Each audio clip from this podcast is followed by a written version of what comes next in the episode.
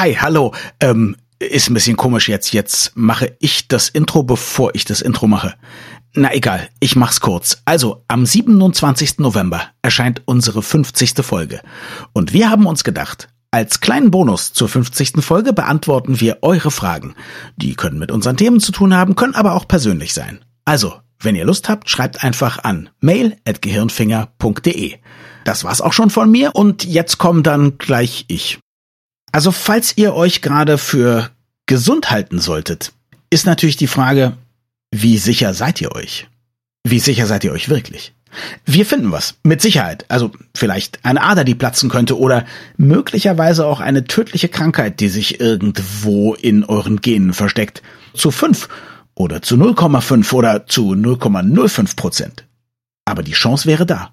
So jedenfalls könnte es Patienten ergehen, die aus einer Check-up-Klinik kränker herauskommen, als sie reingegangen sind. Wir sprechen über gesundheitserhaltende und krankmachende Vorsorge und die Frage, müssen wir eigentlich jedes, jedes noch so kleine gesundheitliche Risiko kennen? Viel Spaß! Das Gehirn und der Finger. Was in unseren Köpfen und Körpern so vor sich geht. Ein Podcast mit Dr. Magnus Heyer und Daniel Finger. Magnus, ich habe das Gefühl, wenn man nur lange genug sucht, dann findet man bei jedem Gesunden irgendwas, was bedenklich ist und was möglicherweise auch eine Therapie oder eine Operation oder eine medikamentöse Behandlung unbedingt erfordert. Ist das so? Das ist ganz sicher so und das gilt für alle Altersgruppen. Und wenn ich dich in meine Finger kriegte in meiner Praxis, dann finde ich auch was. Ich muss nur lange und aufwendig genug suchen. Jetzt ist es natürlich so, dass man seit vielen Jahren, vielleicht Jahrzehnten, immer wieder gesagt bekommt, ab einem gewissen Alter muss man zu dieser und zu jener Vorsorge und wenn man sehr große Leberflecke hat, muss man sowieso zum Hautarzt und so weiter und so fort.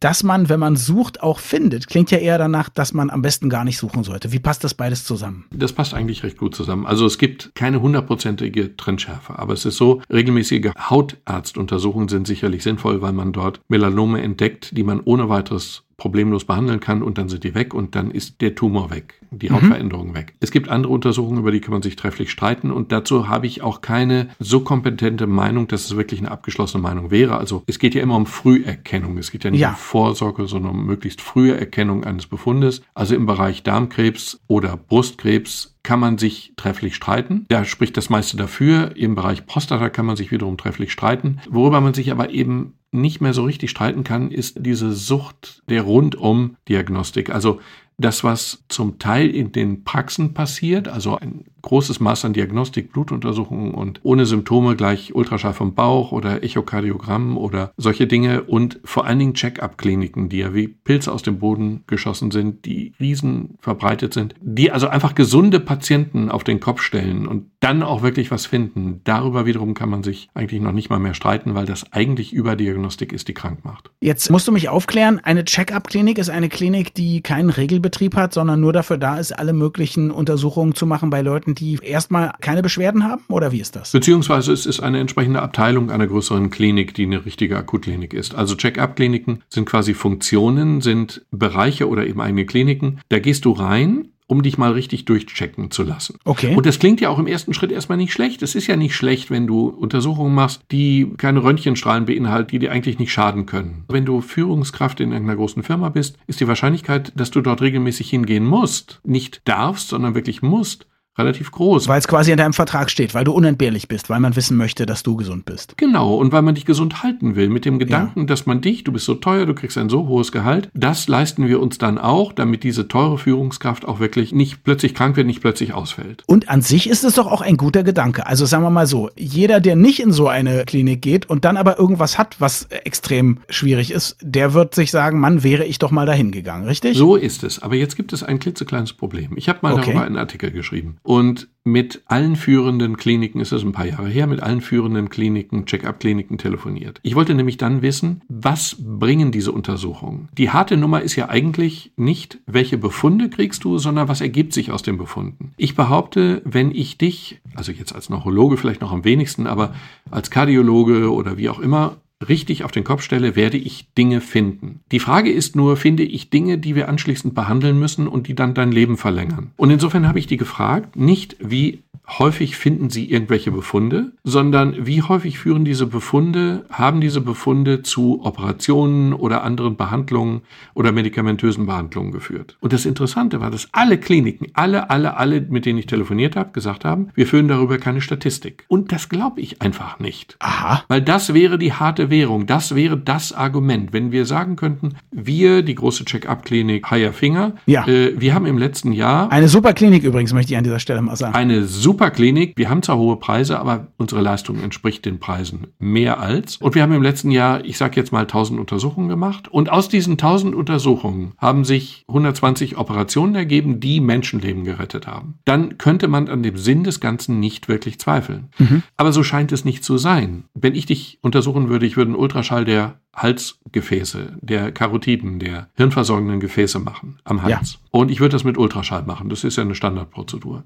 Dann werde ich bei dir mit fortgeschrittenem Alter, haha, mit einer gewissen Wahrscheinlichkeit eine gewisse Verengung der Karotiden feststellen. Sagen wir mal, die sind um 20, 30 Prozent verengt. Das ist erstens im gewissen Alter nicht ungewöhnlich, um nicht zu sagen normal. Es ist zweitens irrelevant, weil der Körper, wenn eine der Arterien, es sind drei, die das Gehirn versorgen, wenn eine der drei ein bisschen verengt ist, dann kompensiert der Körper das durch die anderen beiden Umleitungen und man würde niemals diese Sache operieren. Insofern hat sie keine Relevanz. Sie macht ja auch keine Symptome. Du hast ja keinen Schwindel oder solche Sachen. Du hast aber jetzt den Befund. Und immer, wenn du jetzt Kopfschmerzen haben wirst oder wenn irgendetwas ist, wenn dir schwindelig ist, du hast Kopfschmerzen oder sonst etwas, dann wirst du immer denken, oh Gott, die Halsschlagader ist verengt. Sprechen wir von allen Menschen, denen es so geht oder von bekennenden Hypochondern? Nein, wir sprechen ausdrücklich von allen Menschen, denen es so geht. Das Übliche bei einer solchen Check-up-Untersuchung wenn sie richtig teuer und umfangreich ist. Das Übliche ist, du kriegst hinterher eine Abschlussbesprechung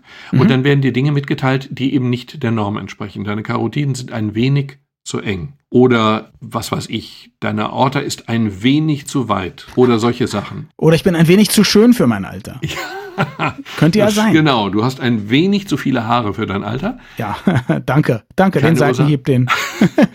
ich könnte nicht Unser anders. Foto ist auf unserer Webseite, möchte ich so. an dieser Stelle Oh, das erwähnen. wusste ich natürlich nicht. Du wirst immer solche Dinge haben, die keine Intervention erfordern, die dich ja. auch nicht umbringen werden die auch nicht besorgniserregend sind, dann wird man dich aber dann mit der Aussage konfrontieren, ja, das ist nicht schlimm, aber das sollten wir beobachten und am besten bei uns und am besten alle sechs Monate. Und in diesem Moment ist aus einem normalen, gesunden, selbstbewussten Mann ein Patient geworden, der immer im Hinterkopf hat, dass da irgendwas nicht stimmt. Und das macht nicht nur Angst, sondern das verändert auch das Verhalten. Und das ist insofern problematisch.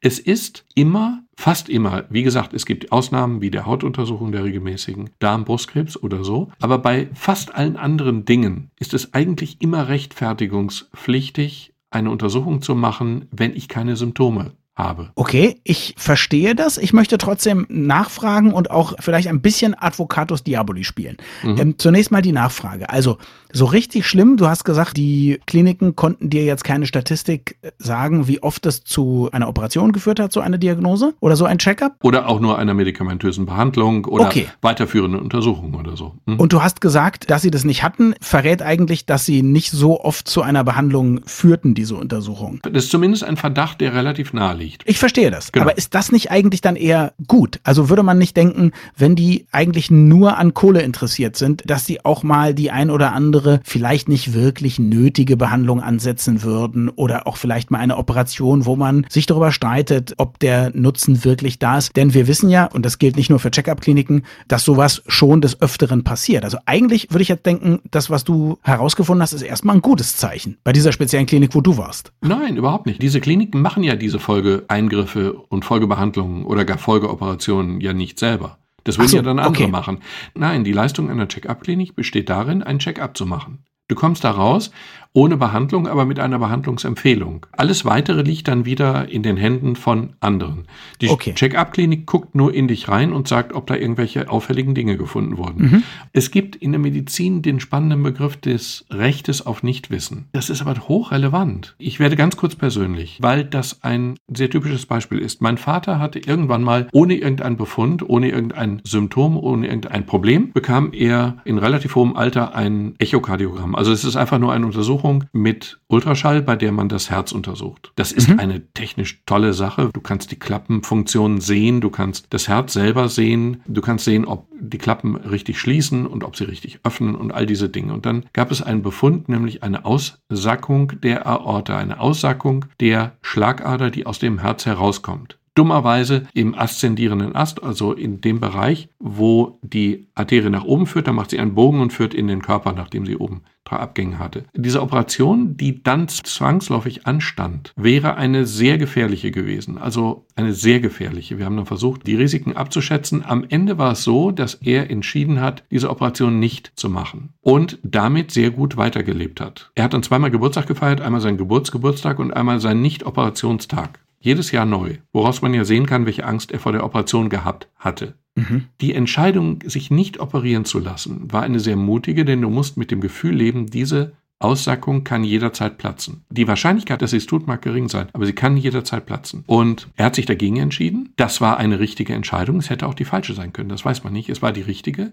Aber in seinem Fall wäre es natürlich viel, viel, viel schöner gewesen, wenn er gar nicht erst untersucht worden wäre, weil er dann nicht mit diesem ständigen lebensgefährlichen Angstgefühl hätte leben müssen, mit dem er allerdings erstaunlich gut klarkam. Ich würde sagen, das ist doch sehr typabhängig. Ich kann mir sehr gut vorstellen, dass es Leute gibt, die gerade Angst haben, wenn sie nichts wissen. Also für die auch eine Untersuchung eine Beruhigung sein könnte, die möglicherweise sich ohnehin komisch fühlen. Vielleicht haben sie sich auch längst komisch gefühlt, bevor sie irgendwas hatten. Aber die sagen, jedes Mal, wenn ich zur Untersuchung gehe und sie finden nichts oder sie finden nur etwas geringfügiges, dann geht es mir gut. Und genauso kann ich mir vorstellen, dass Leute sagen, nee, ich bin jemand, ich möchte auf jeden Fall was machen lassen. Also zum Beispiel eine Operation. Dein Vater hatte sich dagegen entschieden. Ist hm. es was sehr Individuelles. Du hast jetzt ja vom Recht auf Nichtwissen gesprochen. Wer soll für einen entscheiden, ob man wissen will, wissen soll und so weiter? Das ist ja das Problem. Und deswegen gibt es das Recht auf Nichtwissen ja faktisch auch nicht. Ich habe mal mit jemandem darüber gesprochen, da ging es um eine Studie. Und bei dieser Studie hatten sie eben einige Zufallsbefunde, die aber eben potenziell gefährlich, aber man konnte nichts dagegen tun. Mhm. Und die Frage ist, will man das wissen? Und da war es eine ethisch hochproblematische Frage, ob wenn ich dich an einer Studie teilnehmen lasse für irgendetwas. Ja. Und dann merke ich, du hast aber das und das. Dann hast du ja nicht vorher sozusagen diese Untersuchung machen lassen mit der Fragestellung, habe ich das und das? Das stimmt. Und dann habe ich ein ethisch riesiges Problem, weil muss ich dir etwas mitteilen, was für dich keine Relevanz hat, aber möglicherweise beunruhigend sein kann, aber keine therapeutische Konsequenz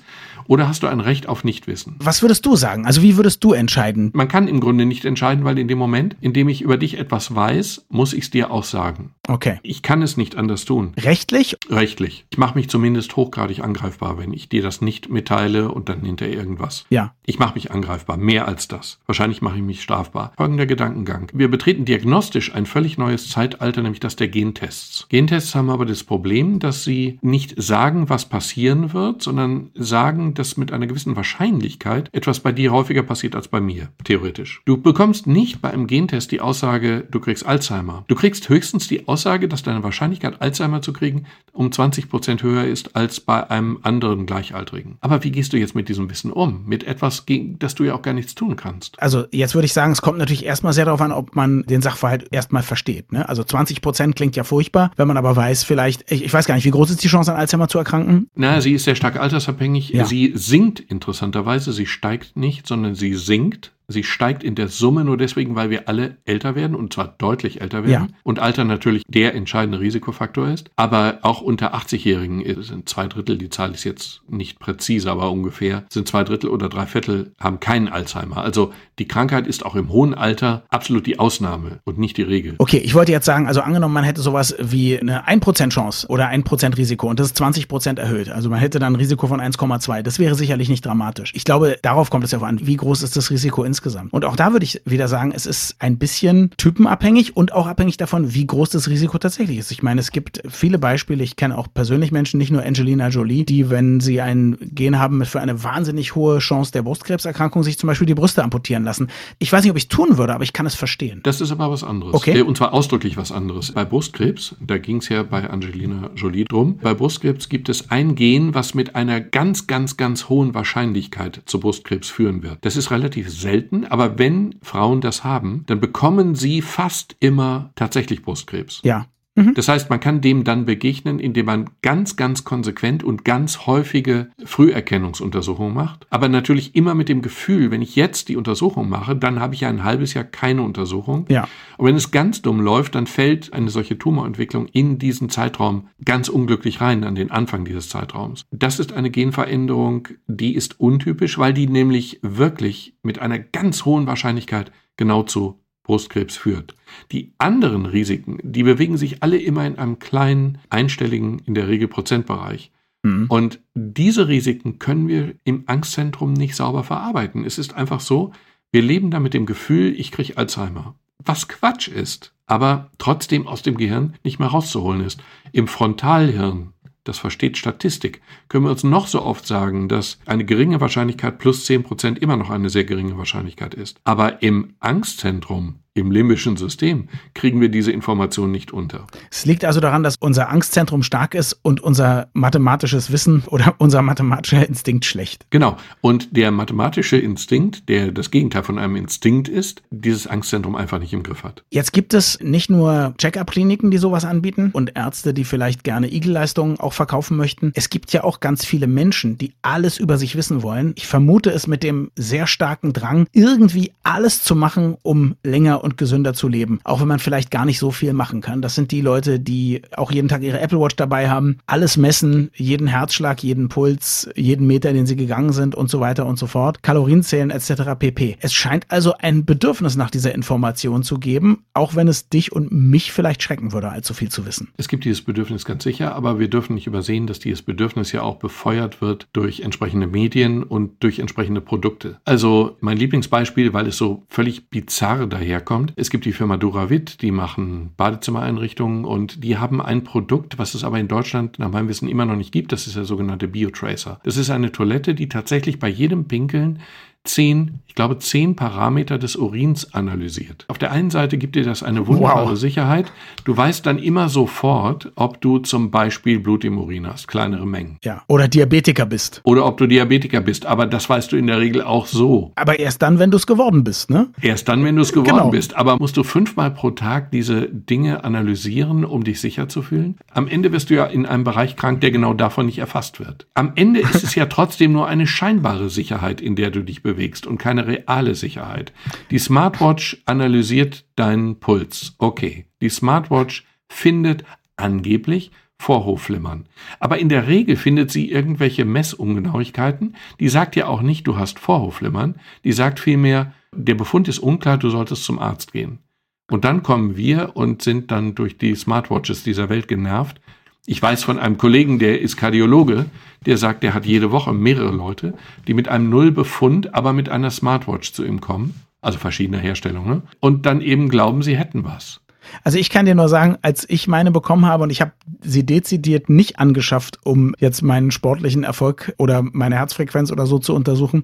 Als ich meine bekommen habe, musste ich beim Einrichten oder zumindest schien es mir so, musste ich angeben, was mein sportliches Ziel für den Tag ist. Aber ich habe gar keine sportlichen Ziele. Also habe ich dann irgendwie das genommen, was man als niedrigstes wählen konnte und das war sowas wie eine Stunde stehen am Tag oder so, damit man nicht nur sitzt. Und ich trage diese Uhr auch sehr selten und generell mache ich Uhren zwischendurch immer wieder ab. Es ist für mich aber immer sehr schön, wenn ich ermuntert werde, dass man mir sagt, du hast dein großes sportliches Ziel erreicht. Heute hast du es wirklich geschafft, mal eine, eine Stunde zu stehen.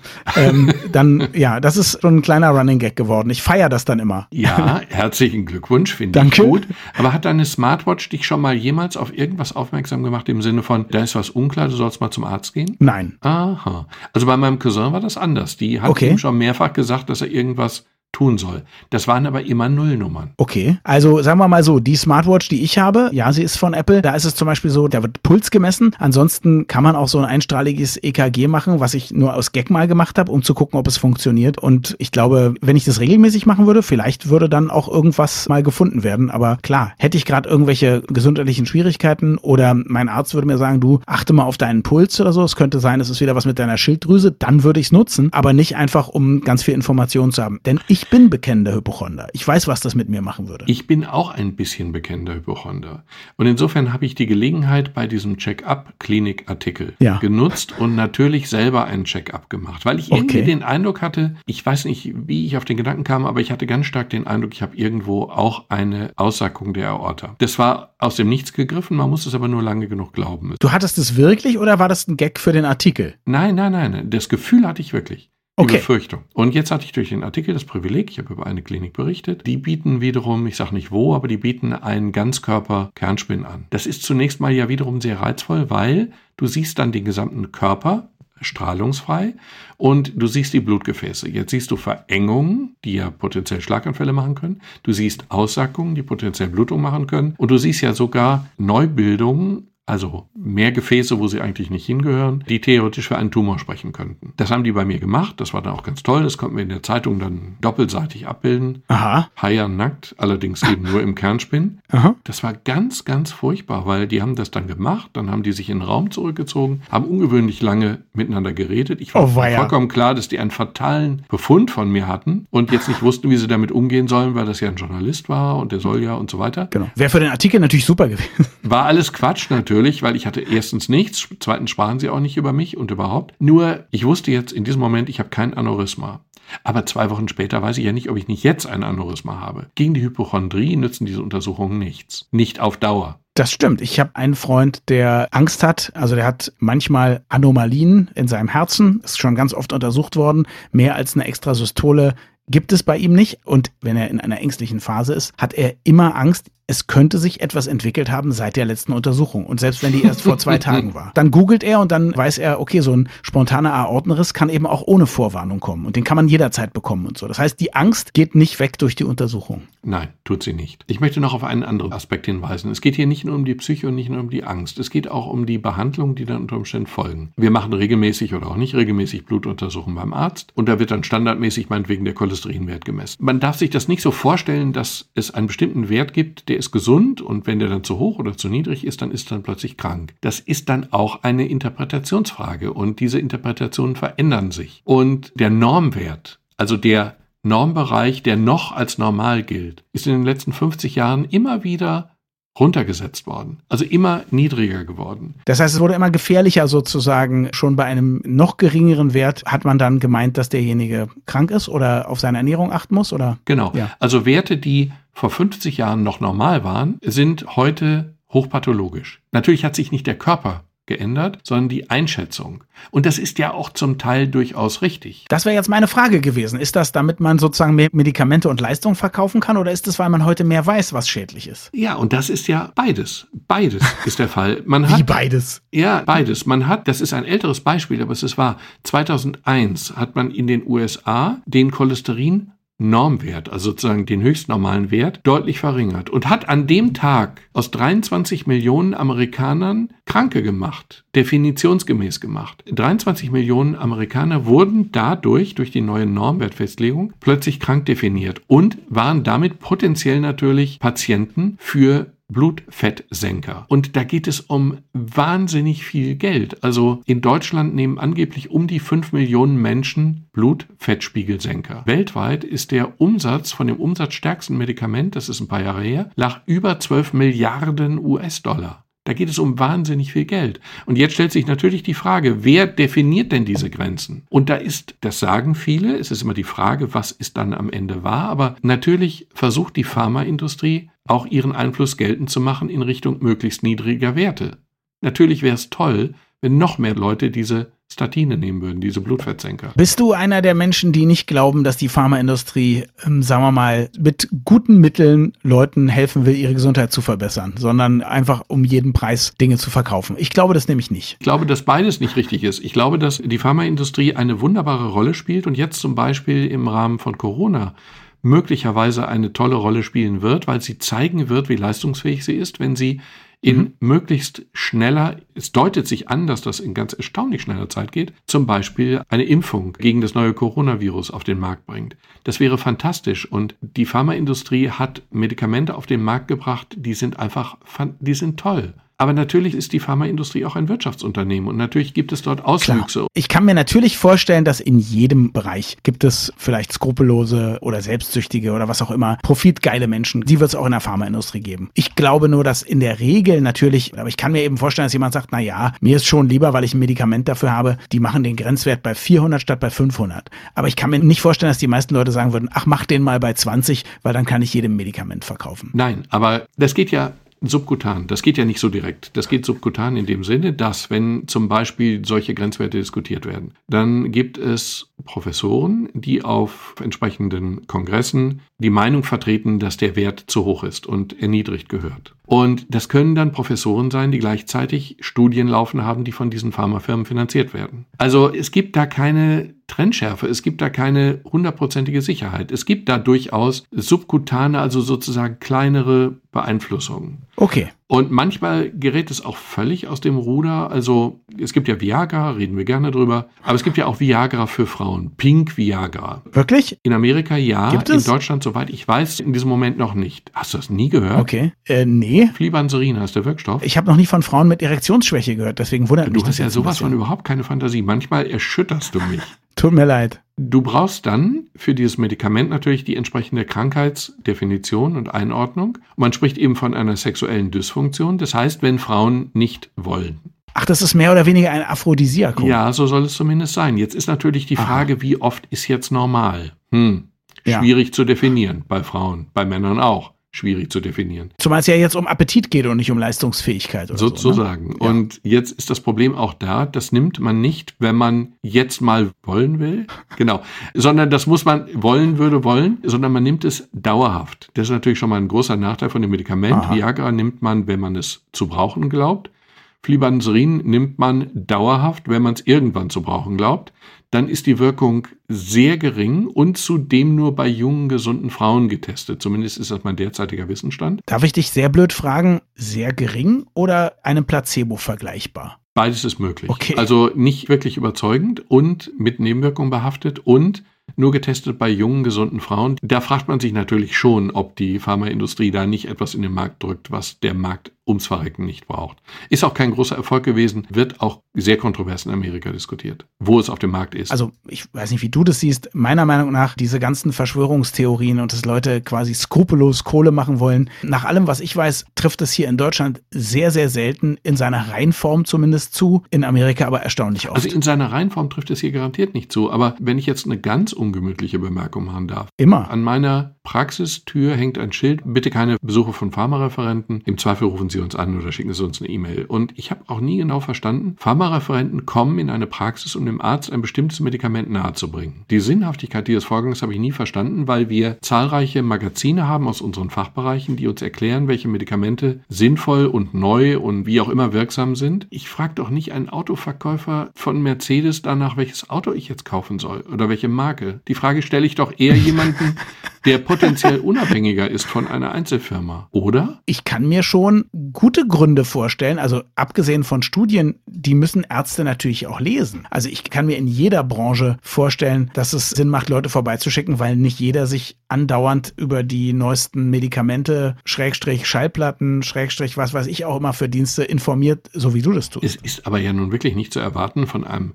Pharmavertreter, einem Pharmareferenten einer einzelnen Firma, eine objektiv ausgewogene und wissenschaftlich redliche Einschätzung eines neuen Medikaments im Vergleich zu Medikamenten der Konkurrenz der Mitbewerberfirmen zu kriegen. Also das ist schon ein bisschen merkwürdig. Nee, wenn du das willst, natürlich nicht. Aber sagen wir mal so, ich kann mir schon vorstellen, wenn jetzt eine Firma ein neues Medikament entwickelt hat zum Beispiel, was neu mhm. auf den mhm. Markt kommt, einem anderen herkömmlichen, schon bekannten Mittel Konkurrenz machen soll und so, dass dann jemand mal sagt, hör mal, wir haben jetzt auch sowas ähnliches im Angebot und so und auch die Vorzüge davon darstellt, finde ich jetzt kein Verbrechen. Das finde ich überhaupt überhaupt kein Verbrechen. Man darf ein Produkt vertreten. Okay. Das Merkwürdige ist nur, wenn das die einzige Quelle ist, aus der ich dann heraus Entscheidungen fälle für die Verordnung eines bestimmten Medikaments, dann wird's komisch. Dann hast du zumindest einen sehr begrenzten Horizont. Natürlich, ist genau. doch klar. Ja. Und um nochmal auf das Cholesterin zurückzukommen. Es gibt ja mehrere Beispiele. Es geht nicht nur um Cholesterin, es geht auch um Blutdruck, es geht um andere Dinge. Aber bei dem Cholesterin ist es so, in Deutschland nehmen eben sehr, sehr, sehr viele Menschen Statine, also Cholesterinsenker. Gut, dadurch verringern wir den Cholesterinspiegel, vor allen Dingen,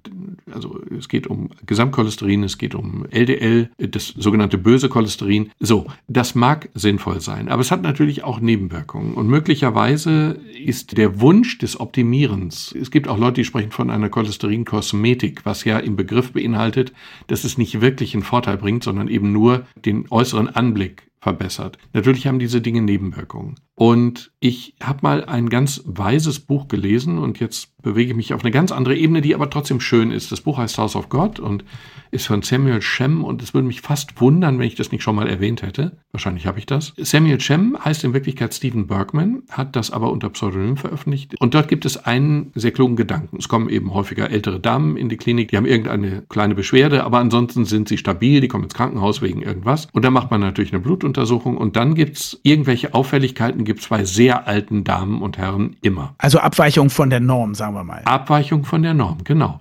Und dann wurde dort beschrieben, wie ein unerfahrener, aber sehr ehrgeiziger Assistenzarzt diese Blutwerte erstens zur Kenntnis nimmt und dann zu optimieren versucht, zu korrigieren versucht. Und dann passiert das, was passieren muss. Dann ist da meinetwegen ein Blutfettwert, der ist zu hoch und dann wird er erniedrigt, medikamentös. Dann gibt es aber eine Nebenwirkung von dem Medikament, meinetwegen im Bereich des Blutdrucks. Da muss der Blutdruck, der nun wiederum etwas entglitten ist, korrigiert werden. Dann entgleist die Niere und am Ende ist eine ältere Dame, die überhaupt kein akutes Problem hat, tot, weil man eben versucht, versucht hat, die Blutwerte zu normalisieren, was aber vermutlich seit 100 Jahren eben immer so ein bisschen aus dem Normbereich gerutscht war und niemand interessiert hat. Okay, das heißt, man hat ein nicht optimales, aber funktionierendes und irgendwie in sich schlüssiges und abgestimmtes System gestört. In sich stabiles System gestört und zwar so gestört, ja. dass es dann wirklich instabil wurde und ganz falsch, das war ein Roman. Ein Roman ist kein Sachbuch. Aber ja, klar. ganz falsch ist dieser Gedanke nicht. Der Autor ist auch wirklich Arzt und der hat auch wirklich genau die Ausbildung gemacht gemacht, die er dort beschrieben hat. Weiß man, ob er auch Ähnliches erlebt hat oder sich das ganz ausgedacht das hat? Das weiß man, weil man hat ihn interviewt.